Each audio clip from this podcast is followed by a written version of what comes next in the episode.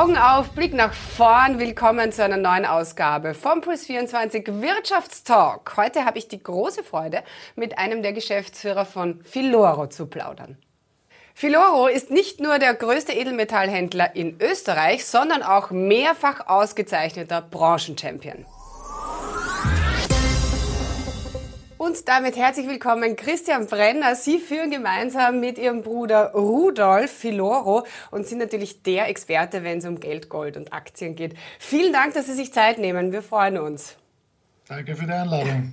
Herr Brenner, äh, wie steht es denn aktuell um Gold und Silber an den Märkten? Starten wir mal mit letzterem. Über äh, Silber schwappte ja so Anfang des Jahres eine fette Reddit-Welle. Da ist Silber auch kurzfristig 20 äh, Prozent gestiegen. Auch bei euch haben die Leute doppelt bestellt. Ähm, was ist denn aus dem Hype eigentlich geworden?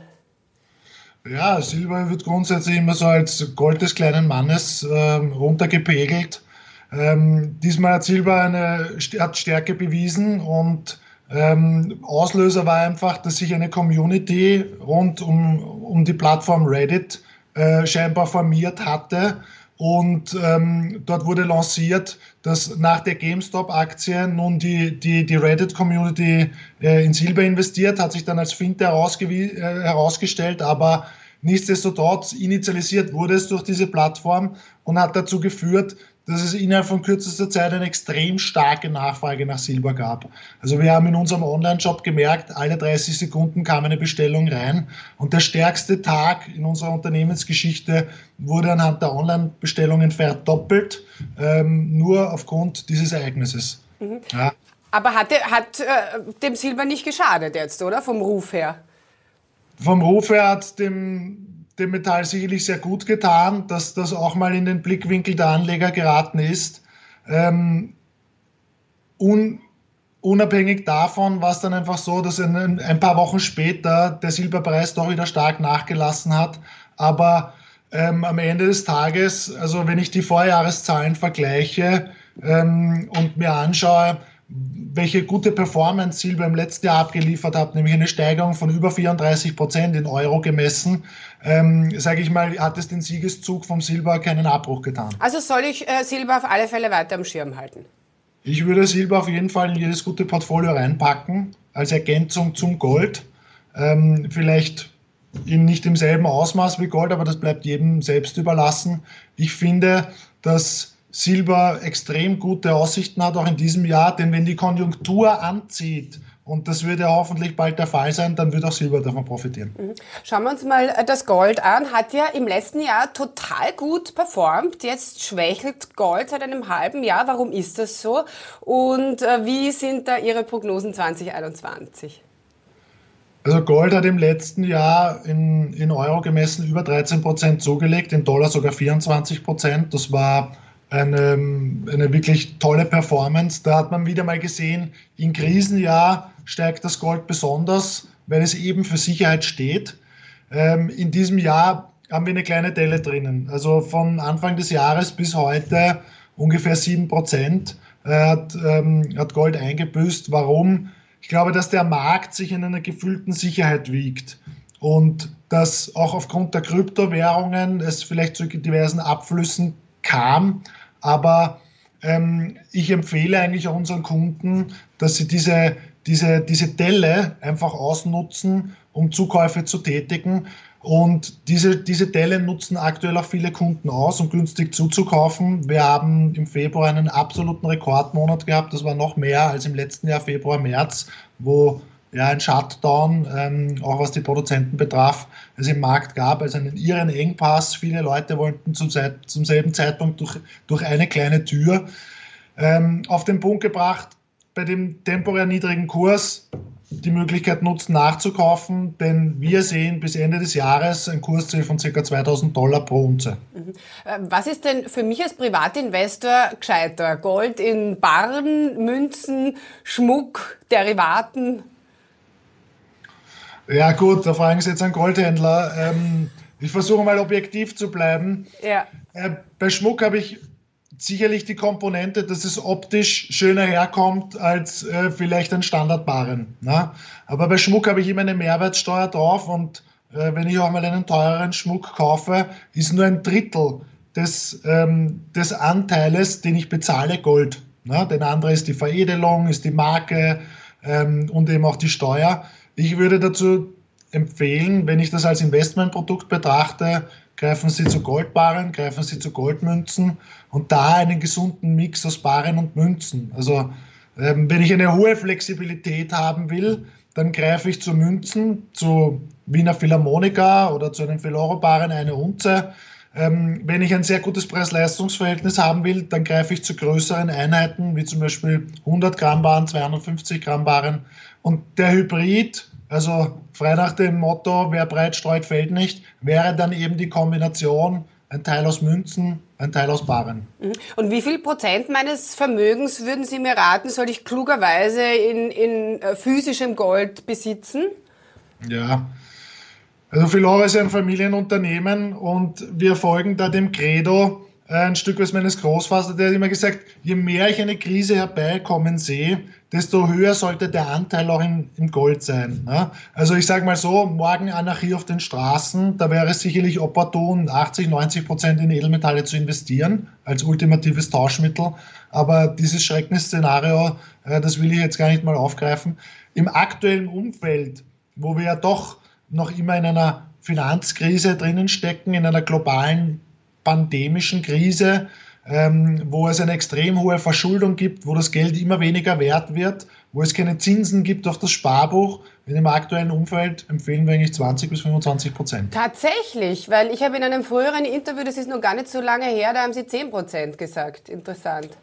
Ja, die Zeiten ändern sich ja. und in dem aktuellen Umfeld, wo mir eben die Fälle davon schwimmen, äh, würde ich den Anteil erhöhen. Ja. Aber ob das jetzt 10 oder 20 Prozent sind, bei dem einen oder anderen ist es vielleicht sogar noch höher. Entscheidend, glaube ich, ist Folgendes, dass man sich überhaupt einmal dazu entschließt, Gold in sein Portfolio mit aufzunehmen und wenn das eben auch nur im Ausmaß von einem Prozent ist, aber Hauptsache man hat was. Ich meine, die Nachfrage, das ist Fakt, äh, nach Gold ist ungebremst und enorm.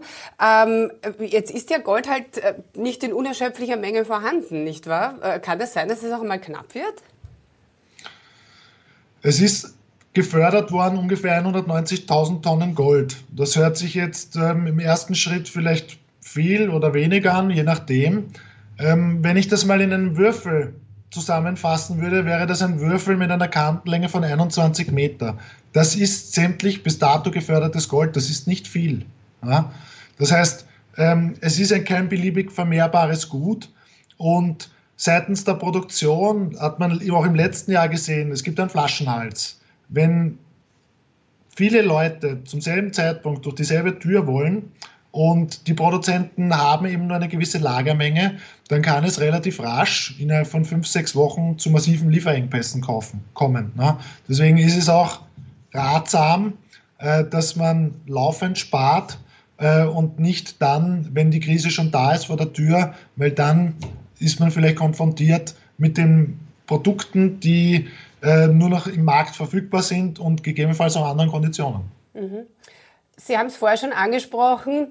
Bitcoin ist das neue Gold, das munkeln viele und auch immer mehr. Und man muss schon sagen, die Beliebtheit an Kryptowährungen ähm, hat jetzt einfach wieder zugenommen. Kritiker sagen, Hände weg vom Bitcoin äh, als Investment. Das ist einfach reine Spekulationsobjekt. Wo stehen denn Sie da in der Debatte? Also Krypto und Gold, das müssen keine Feinde sein, im Gegenteil. Es kann sich ergänzen und es gab allein in diesem Jahr Abflüsse von ca. 4 Milliarden Dollar in Bitcoins. Also ist nicht unbeträchtlich.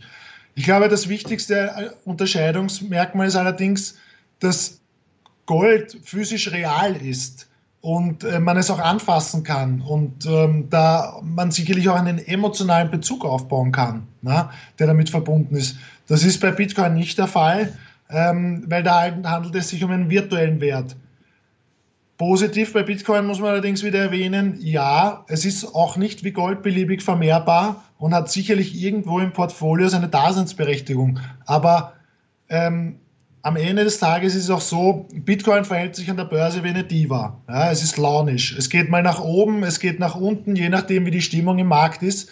Und das heißt, es weist auch eine deutlich höhere Volatilität als beispielsweise Gold auf. Und daraufhin ähm, das ist nicht jedermanns Sache. Dafür muss man gewappnet sein und dafür muss man auch die Nerven bewahren können. Aber Stichwort greifbar, das ist natürlich klar. Geld, Gold, Wertpapiere, Immobilien, das ist total greifbar. Kryptowährungen ebenso überhaupt nicht.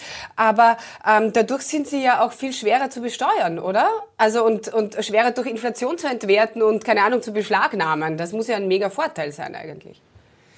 Ja, ist grundsätzlich schon ein mega Vorteil, ne? aber ähm, ich meine, es ist jetzt auch kein Einzelfall bei Bitcoin gewesen, dass jemand äh, seinen Zugangscode na, äh, verloren hat und dann zwar auf einem Millionenhaufen äh, saß an monetären Mitteln, aber plötzlich keinen Zugang mehr fand, diese Dinge zu veräußern. Und da ähm, möchte ich mich nochmal für die Edelmetalle stark machen. Es ist ein ubiquitäres, weltweites Zahlungsmittel, das ich äh, sowohl in Österreich nutzen könnte, aber auch in Shanghai oder in Afrika. Ähm, da sehe ich mich persönlich mit diesem analogen Produkt äh, auf der sicheren Seite. Herr Brenner, sprechen wir abschließend noch über die Zukunft des Bargeldes, ähm, beziehungsweise ob es überhaupt eine Zukunft gibt. Also in Zeiten der digitalen Möglichkeiten ist ja eine Wirtschaft ohne Bargeld zumindest vorstellbar. Naja, im aktuellen Umfeld ist eine Wirtschaft ohne Bargeld nur schwer vorstellbar. Man muss einfach nur mal ähm, den, den täglichen Ablauf betrachten, wo ich überall Bargeld brauche. Ähm, auch in einem sozialen Umfeld. Ne? Ähm, klar, vielleicht die, die übernächste Generation, die äh, als, als Native ähm, bargeldlose Gesellschaft äh, aufwächst ne? äh, und immer mehr Zugänge findet zu bargeldlosen Systemen, die kann sich damit gut anfreunden. Ich persönlich ja auch. Ich nutze ja auch äh, Online-Banking und ähm, und Kreditkarten und dergleichen. Aber für mich ist Bargeld immer noch eine gedruckte Freiheit. Ne? Und äh, die würde ich mir nicht gerne nehmen lassen. Die Tendenzen sind immer mehr da, das Bargeld abzuschaffen. Als Präzedenzfall wird immer Schweden gebracht, aber das ist für mich eigentlich ein schlechtes Beispiel. Denn wer mal in Schweden war, der weiß, dass die Abstände zwischen Ortschaften enorm groß sind, dass es da nicht so eine Flächendeckung gibt, ähm, was, ähm, was Bankomaten und dergleichen betrifft. Ähm, ich plädiere, dass das Bargeld weiter erhalten bleibt, weil für mich ist Bargeld eine gedruckte Freiheit und Gold ist die geprägte Freiheit. Mhm. In Schweden wird sogar bei der Kollekte in der Kirche mit Karte gezahlt. Ja. In Österreich undenkbar, obwohl bei uns das bargeldlose Zahlen jetzt äh, schon einen mega Hype bekommen hat durch die Pandemie. Ne? Auch in, in Österreich, obwohl wir so hängen am Bargeld. Ja, ist ja auch in Ordnung. Äh, soll ja, ist, ist ja schön, wenn es diese Vielfalt gibt. Aber wir haben im letzten Jahr gemeinsam mit, mit dem Karmasin-Institut mal diese Umfrage gestartet. Wären Sie denn, und das war eine repräsentative Umfrage der Gesamtbevölkerung, wären Sie denn für eine Abschaffung des Bargeld? Und Sie können mir glauben, dass der überwiegende Mehrteil äh, sich dafür entschieden hat, das Bargeld zu behalten. Die gedruckte Freiheit sollte erhalten bleiben. Ja. Herr Brenner, vielen Dank. Wir spielen zum Abschluss noch eine Runde Spamagement. Ähm, zuerst reden, dann denken. Bereit? Ja, bitte, schießen Sie los. Herz oder Hirn? Herz. Kopf oder Zahl? Kopf. Sumsi oder Sparefo? Sparefo. Schlaflose Nächte oder Tobsuchtsanfall? Tobsuchtsanfall. Tatsächlich, okay. Uber oder Taxi? Taxi. Ist gewerkschaftlich organisiert. Träumen oder aufwachen? Träumen. Oh, danke, Herr Brenner. Alles, alles Gute und danke nochmal für Ihre Zeit. Gerne. Ciao. Machen Sie es gut. Schönen Tag. Ebenso.